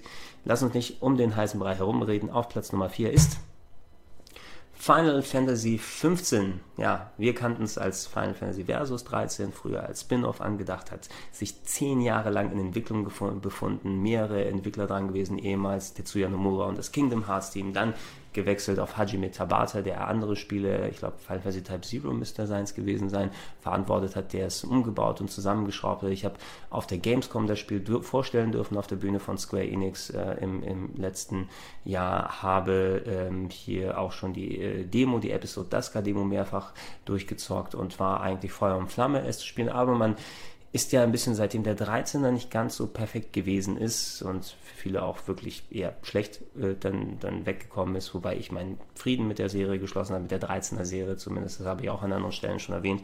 Vielleicht kann so guter Vorbote wie das 15 sein wird, weil ein Spiel, was so, ja, so viele Jahre in Entwicklung steckt, in der Development Hell, ja, das hat bestimmt seine Probleme und da sieht man, dass wie ein Flickwerk zusammengebaut ist und äh, im Nachhinein, jetzt kommen ja so, so kleine Geschichten raus, äh, wo es heißt, ey, wie war es ursprünglich gedacht, dass das Spiel noch Versus 13 war, welche Charaktere sind noch über, was hat man noch gemacht, äh, im Nachhinein kommt jetzt auch noch heraus, dass an weiteren Cutscenes und Gameplay-Parts, die nicht nur DLC sein sollen, der bezahlte DLC, der zusätzlich eh geplant war, kommen sollen, das Spiel vervollständigen. Anscheinend ist es nicht ganz so komplett, wobei es sich für mich jetzt nicht so fehlend nach Elementen fehlend angefühlt hat. Es gibt da einige Stellen, gerade im letzten Spieldrittel, das hatte ich ja auch in meinen, meinen anderen Videos dann ausgeführt, wird das Game von der Open World, die sehr cool ist, die mir hier sehr viel Spaß macht zum Erkunden, auch wenn die Quests ein bisschen lame, die Standard-Quests sind, aber die Story-Quests funktionieren gut. Ich mag auch die Charaktere sehr gerne.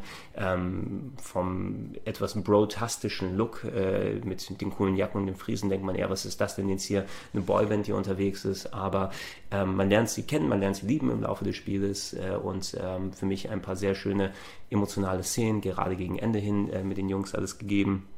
Und äh, allgemein einige der stärksten Szenen äh, in, in, Final Fantasy, äh, die, die verbaut wurden, gelten jetzt nicht konsequent für Spiel gegenüber. Da gibt es wesentlich stärkere Final Fantasy insgesamt. Ich spiele es gerade auch zum zweiten Mal durch, für knallhart durchgenommen. Ähm, habe es vorher schon einmal durchgezockt, aber ein bisschen schneller in 30 Stunden. Jetzt will ich mir auch Zeit lassen, mal viel für die Questen und mehr da machen und das zocken. Und äh, ich habe mit allen Aspekten da eigentlich Spaß, mit Ausnahme des Kampfsystems, weil das finde ich persönlich nicht so richtig gelungen. Das Echtzeit-Ding ist mir zu unübersichtlich. Actionreich ist es schon, okay, aber vielleicht wird mit Patches noch ein bisschen weiter verbessern. Ich möchte aber auch nicht so sehr ins Detail gehen, weil da habe ich ein ellenlanges Review gemacht, habe den Kollegen bei dem Game 2 Beitrag auch nochmal geholfen äh, mit meiner Expertise äh, und, und äh, da gibt es mehr als genug zu meiner Meinung zum Spiel dann dementsprechend zu hören. Ich habe es jetzt eben nicht ganz so weit nach oben gepackt, weil man doch seine Problemchen mit dem Game anmerkt, so viel Spaß wie mir das macht. Das ist nicht das perfekte Final Fantasy Erlebnis ist aber wesentlich mehr als Final Fantasy dran, als es die 13er Serie je gewesen ist. Äh, trotz Echtzeit-Gameplay, trotz Open World, wo man viele Sachen erledigen kann. Aber das Herz ist am rechten Fleck. Und das ist trotz der schwierigen Entwicklung trotzdem dran geblieben. Auch eine tolle deutsche Lokalisation gefällt mir sehr gut. Spielt es beim, äh, beim ersten Mal mit deutscher Sprachausgabe durchgespielt, beim zweiten Mal spiele ich es auch mit deutscher Sprachausgabe. Und ähm, ja, auch wenn es vielleicht eben nicht der Titel ist, den ihr erhofft habt, ist es kein zweites Final Fantasy VII von der Qualität her, kein Final Fantasy VI oder Final Fantasy X oder für euch manche andere Final Fantasy IX zum Beispiel. Also jeder hat ja da natürlich seine Lieblingsteile. Aber äh, was so Charaktere und einige der, der Story-Verbauungen angeht, nicht alle sind ein äh, Hit, aber bei einigen Sachen, die haben mich schon emotional ziemlich mitgenommen, würde ich jetzt auch mit ein bisschen Abstand so in Richtung Top 5 sehen von den Final Fantasy Games. Also einfach was so Charakterisierungs Aspekte und alles angeht. Perfekter geht es immer ne? und äh, Sachen werden immer weitergeführt. Bin gespannt zu sehen, wie wirklich sich das Spielerlebnis verändern wird, wenn mal die Updates und alles äh, kommen, weil auch, ich habe es ja vorhin dann gesagt, Ausnahme von einer Handvoll Sektionen am Ende hat sich für mich jetzt nicht unfertig per se angefühlt oder gesagt, oh, das hätte man auch nochmal ein bisschen straffen und halten können und vielleicht anders, oh, vielleicht hätte sich anders angefühlt, wenn da nochmal ein anderer Gameplay-Ausschnitt und Charaktere und sowas dann drin gewesen wären. Mal gucken, was noch draus wird. Ich werde es dann in Ruhe weiterspielen und hey, vielleicht seid ihr eh gerade jetzt am Zocken. Viele von euch werden es sich wahrscheinlich als Weihnachtsspiel dann zurechtgelegt haben und gesagt haben, hey, Final Fantasy 15, das gebe ich mir. Da nehme ich mir einfach mal drei Wochen frei, damit ich mindestens 400 Stunden investieren kann. Man kann es auch früher durchkriegen, ne? wenn man volle Pulle rusht und Sidequests ignoriert und äh, was weiß ich, den Schwierigkeitsgrad auf Easy stellt, damit die Kämpfe eigentlich so in Beschlag nehmen. Ich habe von manchen gehört, die bei unter 20 Stunden gewesen sind. Einige behaupten, dass sie elf Stunden da so gebraucht haben. Ich habe etwas über 30 gebraucht und habe adäquat gequestet, also ein paar Sachen hier und da mitgenommen, aber nicht alles komplett ignoriert. Ähm, ich denke, ihr werdet auch länger dran sitzen können, wahrscheinlich so in Richtung des drei- bis vierfache von der Spieldauer her, wenn man wirklich alle optionalen Sachen machen möchte und Monster jagen und erledigen und dies und jenes aufleveln und Achievements rausholen, will man jede Menge anstellen können. Ähm, und ja, ansonsten schaut euch das Review an, schaut euch bei Game 2 ein bisschen mal um und dann hört ihr ein bisschen mehr von meiner Meinung. Für mich hat es gereicht, dass es auf Platz 4 kommt und äh, die Marke, die drin sind, haben verändert, dass es in die Top 3 reingeht. Dafür haben wir aber auch eine sehr schöne und runde Top 3, die ich in der Form nicht missen möchte. So, das war's dann auch heute mit der Best of Games 2016 Liste hier auf gregs-rpgheaven.de. Das heißt, zwei Parts sind noch über, aber der zweite und dritte werden wir morgens anhören und dann übermorgen werden wir den ersten Platz enthüllen und auch nochmal ein klein wenig Revue passieren lassen, was sonst dann in dem Jahr gewesen ist. Ähm, ja, ich würde sagen, vielen Dank fürs Zuschauen. Schaut morgen wieder rein und dann erfahren wir, wie die Top 3 anfängt und wie sie fast zu Ende geht. Die Top 3, also Platz 3 und Platz 2. Egal. Ich sage Tschüss und bis morgen.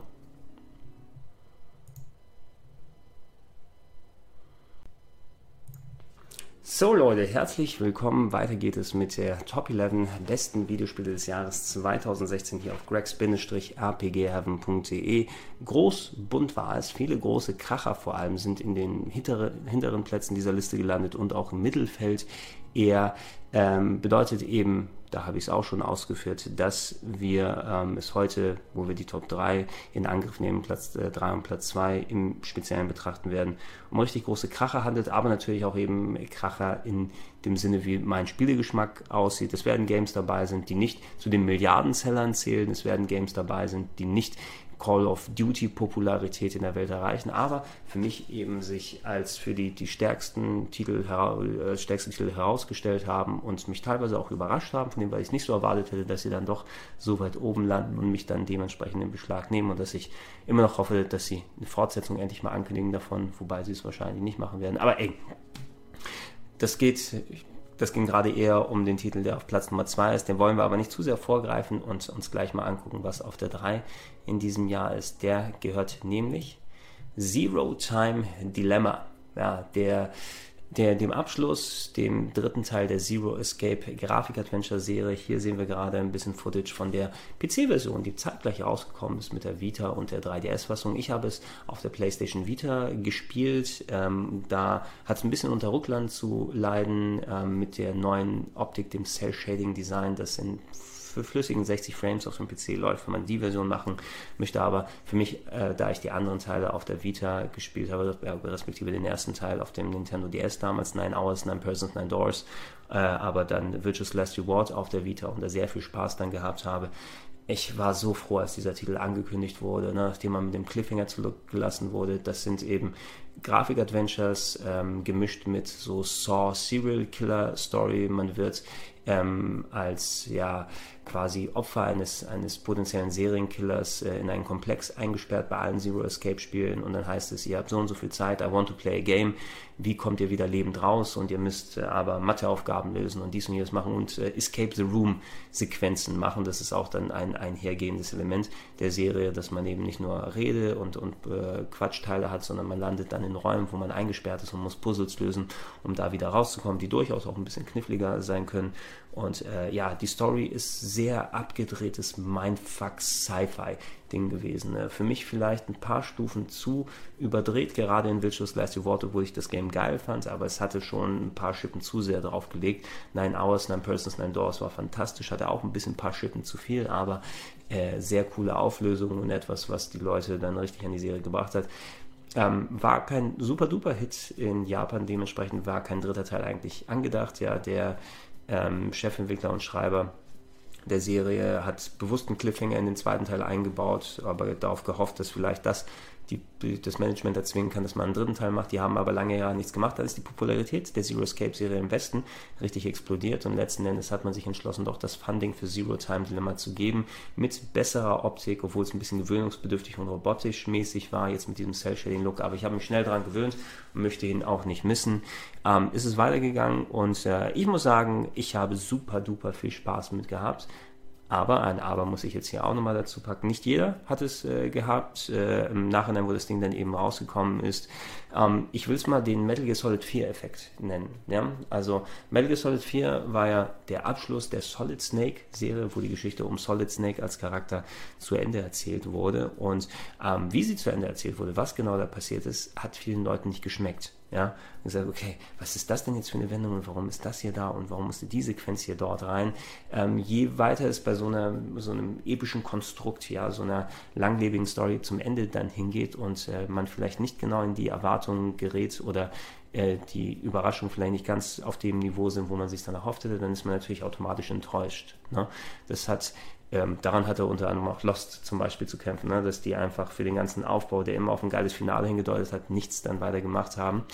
Ähm, und bei Metal Gear Solid 4 war eben der Fall so, dass das Spiel hat ähm, einem Antworten gegeben auf fast alle Fragen. Ja, was ist mit der Person und wo, wie stellt sich das heraus und was passiert danach und so alles. Für eine Serie, die super kryptisch war, hat Metal Gear Solid 4 sehr, sehr viel festgelegt und erzählt, aber es waren eben vielleicht nicht die Antworten, die Leute hören wollten. Und so ein bisschen ähnlich habe ich das Gefühl, dass der Tenor gerade in der Hardcore-Fangemeinde, die ja wirklich nur 100 oder 200 Prozent kennen und nichts drunter da machen können, ähm, wenn dann die Story-Wendungen nicht ganz in deren äh, Blickwinkel gewesen sind und gesagt haben, oh, bei Virtuous Last Reward fand ich es aber geil, wie es da gewesen ist und dann im Nachhinein ignorieren, dass es wirklich teilweise sehr wirres, wirres, unnötig wirres Zeug am Ende war. Und einige Plotlines, die angefangen wurden äh, in Virtuous Last Reward, auch nicht direkt zu Ende geführt wurden, sondern anders erklärt wurden, obwohl da sehr, sehr viel aufgegriffen wurde. Es hat den Leuten nicht geschmeckt und ich habe keinen Spaß gehabt, wirklich dann nachträglich in die Threads oder sowas reinzugucken dadurch, weil da so purer Hass dann auch äh, durchgesagt, ich kann ja nicht angehen und dies und jenes und dann was ist mit den neuen Charakteren und äh, was geht darum, storymäßig möchte ich eh gar nicht darauf angehen. Äh, ihr müsst eigentlich nur wissen, ein Typ sammelt neun Leute zusammen und sagt, bringt euch gegenseitig um, äh, wenn ihr hier rauskommen wollt, ansonsten kommt ihr nicht raus, deshalb I want to play a game wird sehr, sehr viel eben aufgegriffen, was storymäßig in den ersten Teilen passiert ist. Neue Charaktere, die dazukommen, die teilweise äh, ein bisschen flacher designt sind, was die Charakterisierung, Charakterisierung eingeht, aber nichtsdestotrotz in kleine interessante Geschichten eingebunden sind.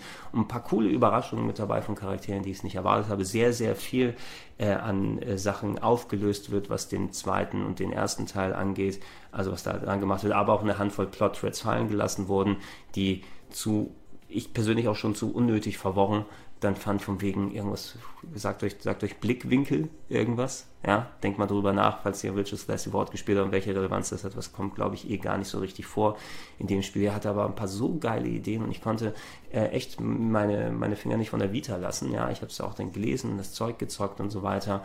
Und ähm, es gibt so ein paar Elemente eben, wo sich viele Leute anscheinend, also von den Hardcore-Fangemeinde daran gestört haben und dann gesagt haben, oh, das hat mir persönlich nicht ganz so geschmeckt und äh, deshalb äh, werde ich jetzt meinen puren Hass Frauen laufen lassen, weil ich habe mich ja so drauf gefreut und das ist dann eben nicht das, was ich mir erhofft habe. Was schade ist für diese Leute, bedeutet natürlich nicht, dass es total unlegitim ist, das zu sagen, aber ich finde die Härte, ja, entweder, entweder ich liebe dich oder ich töte dich, ja, so, es gibt nur das entweder oder dann oft, was bei solchen Diskussionen, solchen Ergüssen im Internet rausgeht. Und das erzeugt mir eine zu große Negativität für einen Titel, den es so eigentlich nicht gegeben hätte und der eigentlich auch perfectly serviceable ist, selbst wenn man äh, nichts mit der Serie an sich am Hut hat und die Sachen vorher nicht gespielt hat, ist es ein, wieder mal ein sehr schönes Grafik-Adventure mit eigenständigen Ideen, mit visuell anders dargestellten Sachen, mit vielen Antworten, die gegeben sind. Und ich hatte so viele holy mindfuck, fucking shit, mindblown Momente wie bei keinem anderen Spiel dieses Jahr. Ich habe es hier eben nur nicht ganz so hoch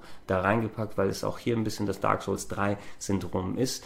Ähm, es ist eben nicht mehr so super frisch wie es Nine Hours, Nine Persons, Nine Doors und Virtuous Last Reward war, sondern more of the same mit einem neuen Kleid, mit anderen Ideen und Ansätzen und eben sehr, sehr vielen coolen Sachen, die für mich genug auch gedauert haben oder genug mitgebracht haben, um da alles nochmal frischer darzustellen und auch durchaus sehr knifflige Rätsel, die mit dabei sind. Ähm, ich habe super viel Spaß gehabt. Ich habe nicht, also ich hätte jetzt keinen Grund, wirklich in diese Negativität, die drumherum existiert hat, da einzusteigen. Und ich würde es bei Zeiten gerne nochmal lesen, nochmal spielen. Ich glaube, jetzt so fix ist es noch nicht dabei äh, sind coole Sachen damit drin gewesen. Ich hoffe mal, dass zumindest der Schreiber und Chefentwickler vielleicht potenziell für die Leute, die in andere Richtungen Antworten haben wollten und anderes gemacht wurde, nicht, dass er eine Story von dem hier dreht, aber man kann ja immer noch mit so quasi Mini-Fortsetzungen oder Prequel Texten oder sowas da nochmal ein bisschen was dran drehen, damit es vielleicht in einem günstigeren Licht für die Leute dann erscheint, die äh, dementsprechend davon enttäuscht gewesen sind. Ich war es nicht.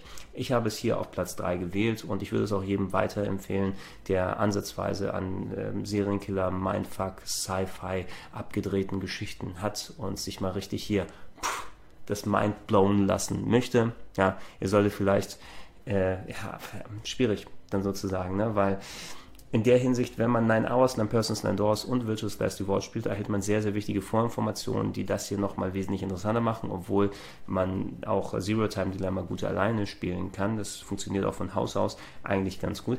Vielleicht wird man ja, wenn man bewusst die ersten beiden da weglässt, es wird nicht alles so richtig gespoilt direkt, äh, dass man sofort dann weiß, das, das, das und das. Also einige Sachen kann man sich rausreimen, je nachdem, welche Charaktere dabei sind in den neueren Teilen und welche nicht mal zurückmachen. Vielleicht holt man sich ein bisschen zu viel Ballast, ne? wenn man Zero, äh, äh wenn man Zero Escape, äh, Which is Less Reward und Nine Hours, Nine Persons, Nine Doors spielt. Überlegt euch das. Ja, selbst wenn ihr nur einen spielen wollt und keinen Nintendo DS oder eine Vita habt, obwohl die werden ja hoffentlich bald umgesetzt. Ich glaube, da wird es Portierungen der Titel auch auf den PC geben, wenn ich es nicht mitbekommen habe, die ersten beiden Sachen, damit man auch dann das zusammen mit Zero Time Dilemma spielen kann. Ist ein geiles Grafik-Adventure und von mir verdient auf der 3. So habe wieder wesentlich mehr darüber geredet, was ich als ich eigentlich wollte, aber da gibt es ja auch einiges dazu zu sagen. Was ist auf Platz Nummer 2 gelandet? Und das ist vielleicht eine Überraschung, hat mich persönlich auch überrascht. Ich hatte es ein bisschen gesehen, als es ursprünglich rausgekommen war. Das ist auch der einzige Port, die einzige Umsetzung hier drauf ist, aber eine, die ich eben nicht richtig gespielt habe, wirklich damals, sondern jetzt, als sie rausgekommen ist. Ich habe mich sehr gefreut. Im Januar war es bereits draußen und es hat mich komplett in Beschlag genommen, nämlich Dragon's Dogma auf dem PC. Dragon's Dogma Dark Arisen. Eine ehemals da muss ich mal wieder die Kehle befeuchten, ja, weil ich habe jetzt so viel über Zero Escape, Zero Time Dilemma geredet, dass ich auch natürlich jetzt viel über Dragon's Dogma sagen möchte und mir nicht die Kehle dabei austrocknet. Ähm, Dragon's Dogma war der Versuch von Capcom so 2010, 2011 eine große eigene neue Rollenspielmarke zu etablieren, die ein bisschen an Westrollenspielen angelegt ist, mit einer großen Open World, die man erkunden kann, mit Quest-Systemen, mit großen, riesigen Kämpfen. Ihr seht gerade da ein Fight gegen die Schlange und das passiert in den ersten 10 Minuten des Spiels dann ungefähr.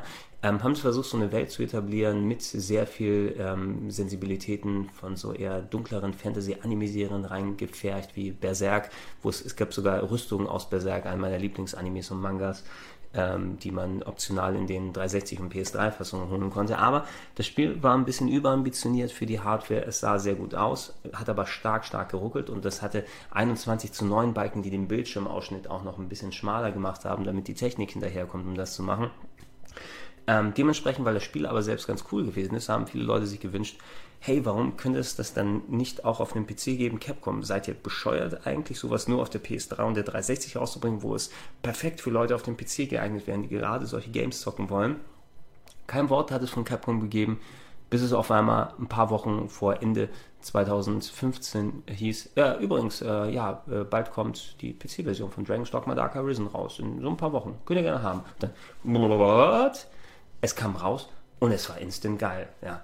Keine Technikprobleme mehr, selbst auf meinem betagten Rechner 60 Bilder pro Sekunde superfest in 1080p, aufgewertete Optik. Endlich sieht man, wie geil das eigentlich ausgesehen hat auf der PlayStation 3 und ähm, es hat für mich eben eine ganz eigenständige Art und Stimmung, die sich nicht ganz mit anderen Rollenspielen vergleichen lässt, eben dadurch, dass es doch eine starke Mixtur zwischen West- und japanischen Sensibilitäten sind, ähm, es hat ein ziemlich cooles Kampfsystem. Es ist nicht Dark Souls direkt, also mit diesen 1 zu 1 und Lock-on-Kämpfen, aber man hat oft das Gefühl, da man gerade auch überdimensionierte Gegner bekämpft, dass man in einer richtigen Schlacht gegen massive Monster ist, wo man sich draufhängt und fast schon Shadow of the Colossus-Style dann auch wirkt von dem Ganzen her. Es gibt verschiedene Stile, die man sich aneignen kann, viel zum Hochlevel. Man hat ähm, selbst kreierte ähm, Partymitglieder, die mit einem mitlaufen und die man auch selbst losschicken kann, um mit anderen online gemeinsam zu kämpfen und so. Auch da coole Ideen, die mit verbaut wurden. Es ist eine relativ interessante Spielewelt. Ähm, einige der Quests zünden zwar nicht immer,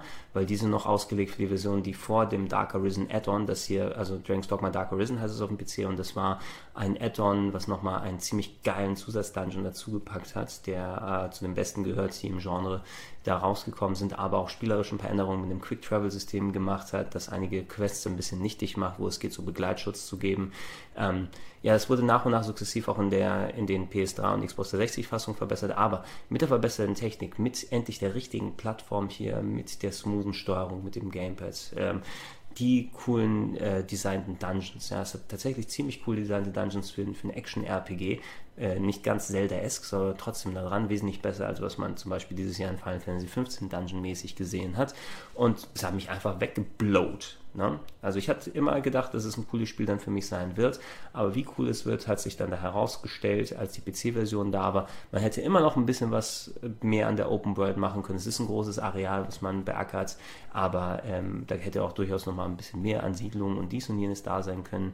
Und äh, irgendwann merkt man, dass man, okay, ich habe den Quest gemacht und den, den ich da spielen kann, ist vielleicht doch nur eine leichte Variation von dem, was ich hier gespielt habe. Ich habe auch ein sehr ausführliches Review zu dem Spiel hier auf dem Kanal hinterlassen, wo ihr mehr Details darüber zurückhören könnt.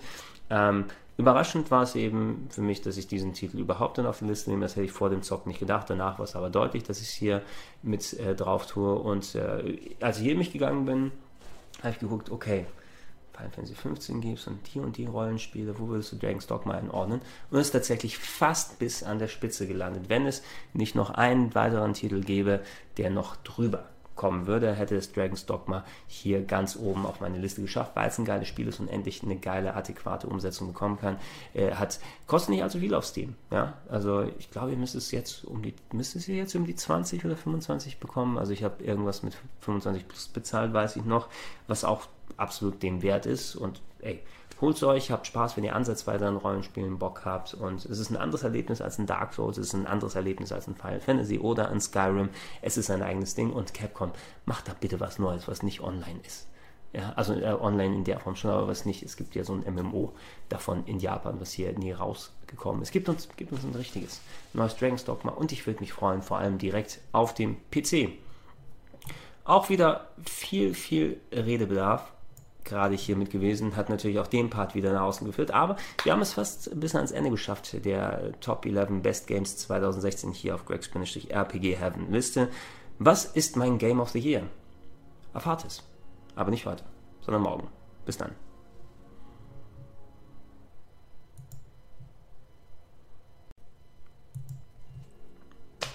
Grund zum Feiern ist angesagt, Leute. Herzlichen äh, Glückwunsch dass ihr es bis hierhin geschafft hat. Eigentlich wollte ich herzlich willkommen sagen, aber es ist ein Glückwunsch dabei rausgekommen. Herzlich willkommen, wiederhole ich jetzt einmal äh, zum großen Abschluss zu meinem Game of the Year, zu der Liste der Top 11 besten Videospiele des Jahres 2016.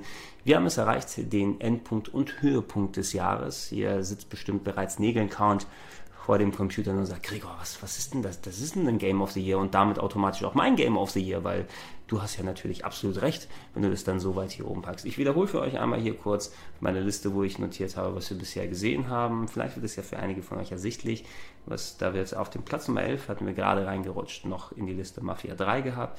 Äh, Platz 10 gehörte Dragon Quest Builders, Platz 9 Headlander, Platz 8 Xanadu Next, Platz 7 Dark Souls 3, Platz 6 The Last Guardian, Platz 5 der Solo-Kampagne von Doom, Multiplayer will ich da ausschließen, Platz 4 war Final Fantasy 15, Platz 3 war Zero Escape Zero Time Dilemma ähm, und Platz 2 war der einzige Port auf der Liste, aber da ich ihn noch nicht gespielt habe, war es für mich ein frisches Game.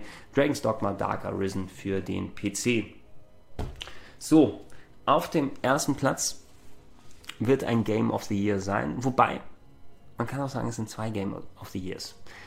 Liegt daran, dass es äh, als zwei Spiele erschienen ist, im Abstand von so knapp acht, neun Monaten wo diese beiden Teile rausgekommen sind, aber ähm, die fühlen sich mehr an wie ähm, nicht Fortsetzungen, sondern als ob man ein riesiges 150, 200 Stunden Spiel genommen hat und an einer Stelle einmal kurz gecuttet hat, um genug Zeit zu haben, um den Rest zu entwickeln, obwohl es da im zweiten Teil auch nochmal ein paar Verbesserungen gibt. Also es sind zwei Games, die aber eigentlich ein großes Game dann repräsentieren und deshalb habe ich sie beide hier mit reingenommen. Ich bin auch gerade dabei, immer noch am zweiten zu spielen. Äh, habe da eh schon äh, wirklich sehr, sehr viele Stunden investiert, aber es sind noch nicht ganz komplett durch. Aber ich kann auch schon absehen, dass es äh, dazu vollkommen ausreicht, das für zu meinem Game of the Year zu machen. Und es wird auch noch auf der PS4 einen dritten Teil geben, der hinzukommen wird. Spannen wir euch nicht auf die Folter. Es handelt sich um Trails of Cold Steel, Teil 1 und Teil 2. Trace of Cold Steel.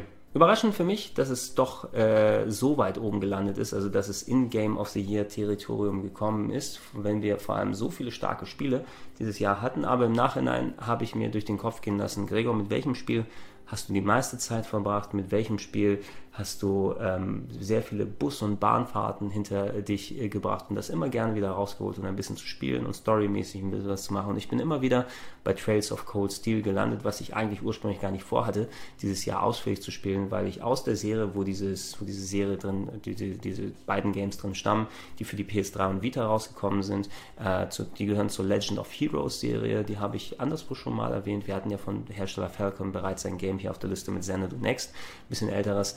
Ähm, die Legend of Heroes Serie ist eine große Rollenspielserie, die auch seit 20 plus Jahren auf vielen, vielen verschiedenen Systemen entsteht und alle so aus einem großen Universum eigentlich stammen. Die ganzen, also nicht alle Geschichten müssen ineinander greifen, aber auf der Konsole gibt es mal was über die zu sagen und dann haben wir den Kontinent einen Story Arc, der sich über da drei Spiele dann erstreckt. Ähm, und Trails of Cold Steel ist der, der quasi neueste Eintrag der Serie, ähm, den meisten von euch in Rollenspielaspekten sind vielleicht die Trails in the Sky Spiele von der PSP äh, und ähm, später Vita und PC dann bekannt, ähm, die auch super geile Games sind. Äh, also äh, auch habe ich auch sau gerne auf der PSP damals gezockt, als sie rausgekommen sind, aber ein bisschen früher, ein bisschen billiger mit Anspruch her ausgesehen. Ähm, was Trails of Cold Steel macht, ist quasi dieses, dieses leichtfüßige und, und spielerisch anspruchsvolle RPG-System und die Anime-Sensibilitäten, die Falcom hinzubringt, miteinander verbauen mit so einer ein bisschen lebensbejahenden Atmosphäre, die ich sonst nur im, im ersten Grandia gesehen habe in der Form. Also es ist nicht exakt das gleiche Game wie Grandia 1, aber Grandia hatte so eine positive Grundstimmung einfach hier. Ja, auch wenn da viel Böses passiert ist und Leid in den Games und so weiter, aber hier hat man eben das Gefühl, dass man da sympathische, nachvollziehbare Leute bei ähm, ihrem, ihrem Abenteuer, ihrem Werdegang, ihrem Erwachsenwerden da miterlebt und da draufgeschraubt äh, ist eben ein sehr solides Rollenspielfundament, äh, coole Story-Ideen sind mit dabei und vor allem auch eines der spaßigsten Kampfsysteme, die ich in den letzten Jahren gezockt habe und äh, darüber hinaus noch äh, Persona jede Menge hier drin. Ja, äh, denn Trace in the Sky war für mich eben so die Antwort von Falcom, sie gesagt haben, wir haben eine große Rollenspielserie Persona mit seinen Social Links und Beziehungssystemen, die da drunter sind, die, äh, das ist auch so erfolgreich, können wir das irgendwie miteinander kombinieren und das ist zu Trails of Cold Steel geworden. Es geht um eine Truppe junger äh, Kadetten oder junger Schüler besser gesagt, die an eine Militärakademie kommen und ähm, äh, dort äh, quasi ja ihre Ausbildung nicht nur bekommen, es ist Schule und Militärakademie gleichzeitig und man hat tatsächlich so einen Tagesablauf fast wie bei den äh, Persona-Spielen, wobei es nicht so rigoros ist, äh, sondern die Story ist fest verzahnt an bestimmten Daten gehängt und man hat aber zwischendurch mal freie Zeit, um zu questen oder andere Sachen nebenbei zu regeln. Aber im Grunde folgt man im Laufe eines ganzen Schuljahres ähm, dem Werdegang dieser Figuren, ähm, die so zusammengekommen sind aus vielen verschiedenen ähm, Kulturen und, und Gesellschaftsschichten ja, in der Welt.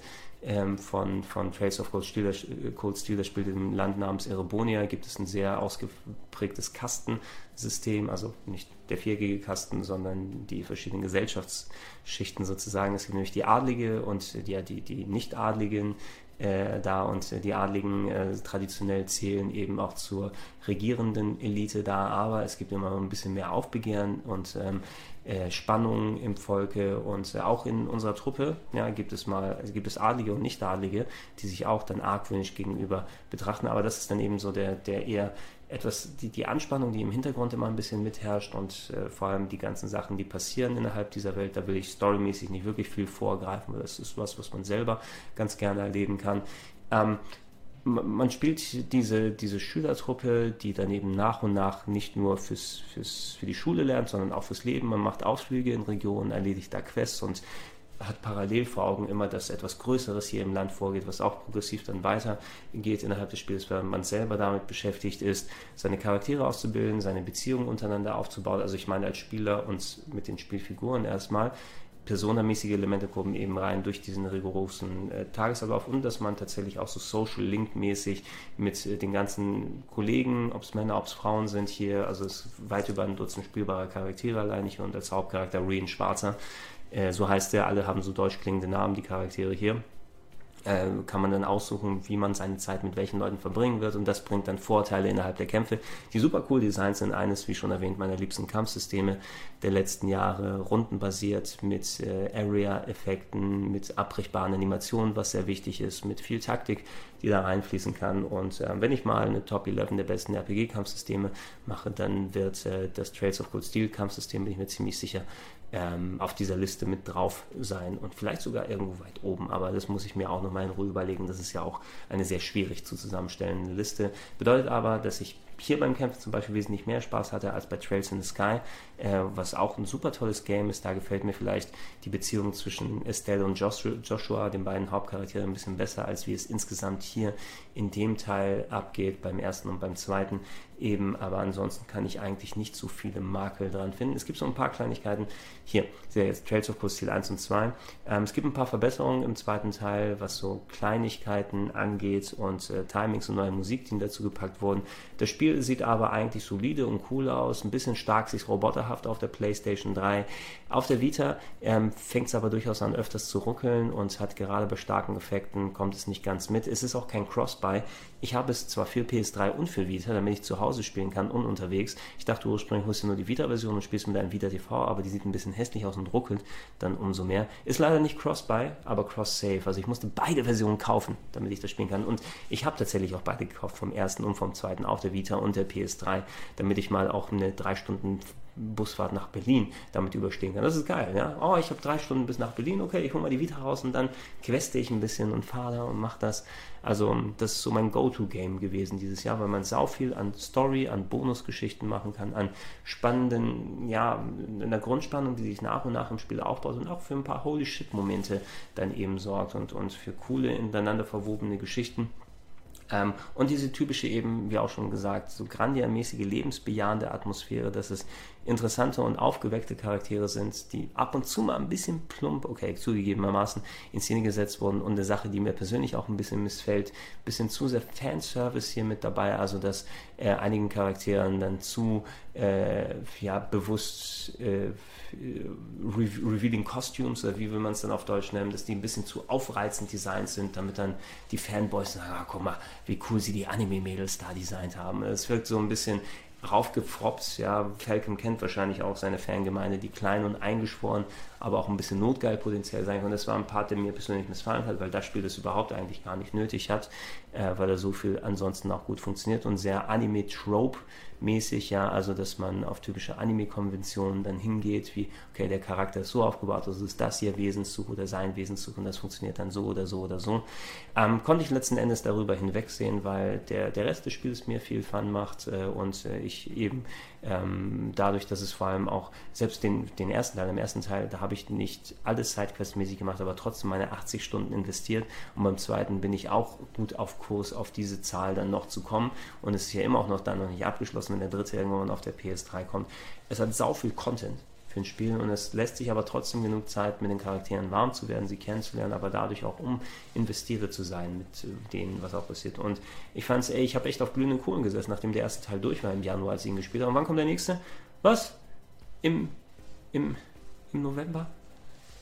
In Europa? War zum Glück im September in den USA, weil ich US-Versionen spiele, konnte ich es ein bisschen früher haben, aber ich habe es dann erst auch im November angefangen, richtig zu zocken, den zweiten Teil ja, das ist das beste Indiz dafür, dass du ein Spiel richtig reingehen kannst, ne? Äh, dass, dass da ein Cliffhanger gemacht wird und du sagst, oh, aber wann kommt der nächste? Ich will eigentlich weiterzocken. Hätte ich nicht jedem gedacht, weil ich erst das Trails in the Sky, äh, doch Trails in the Sky Second Chapter, den zweiten Teil, der äh, äh letztes, oder war es letztes Jahr oder vorletztes Jahr, zumindest aber vor längerer Zeit auf dem PC erschienen ist, erst durchspielen wollte, aber ich hatte es noch nicht zeitmäßig hinbekommen. Dann habe ich eben Trails of Costilla eingelegt, ich hatte es mir vorbestellt, ja, guckst du mal kurz rein und schwupp, sind die Wochen verschwunden an Gaming-Zeit. Und ich habe eigentlich nur, wenn ich gegamed habe, Trails of Cold Steel gezockt. Deshalb im Verbund hier auch drauf äh, mit dem ersten und dem zweiten Teil und damit auch mein Game of the Year für Trails of Cold Steel. Ich hätte fast gesagt, ausnahmsweise mal kein Handheld-Spiel, wobei äh, mit Ausnahme des letzten Jahres, wo Yakuza 5 dann drauf gewesen ist, waren fast nur Handheld-Spiele bei mir hier auf Platz 1. Aber es ist wieder ein Handheld-Spiel, auch wenn ich die PS3-Version hier mit einbeziehe. Ich habe es ja auch auf der Vita dann hauptsächlich draußen gezockt. Ähm, ja, Leute, das waren sie. Meine Top 11 Videospiele des Jahres. Eine bunte Liste zusammengestellt. Es gibt noch sehr viel, was ich dann nachholen möchte. Ich würde gerne von euch auch hören, was eure Top 11s oder zumindest die Top Games des Jahres sind. Ihr müsst jetzt keine konkrete Top 11 machen, aber ihr könnt es ja gerne in die Comments mal unten mit äh, reinschreiben und äh, vielleicht decken sich ja die ein oder anderen Titel oder ihr habt eine Empfehlung für mich, die ich vielleicht überhaupt nicht auf dem Schirm hatte. Ich hoffe, also ich denke, dass ich dann nicht so viel verpasst habe, was mein Interesse wecken könnte, aber ihr könnt es ja auch gerne in die Comments mit reinschreiben. Da wäre ich interessiert dran zu sehen, was dann da mit abgeht. Ähm, ansonsten, ey, vielen Dank, dass ihr bis hierhin zugeschaut habt, dass äh, Weihnachts, der Weihnachts äh, super mega Dezember Content hier im RPG Heaven geht ja so langsam zu Ende.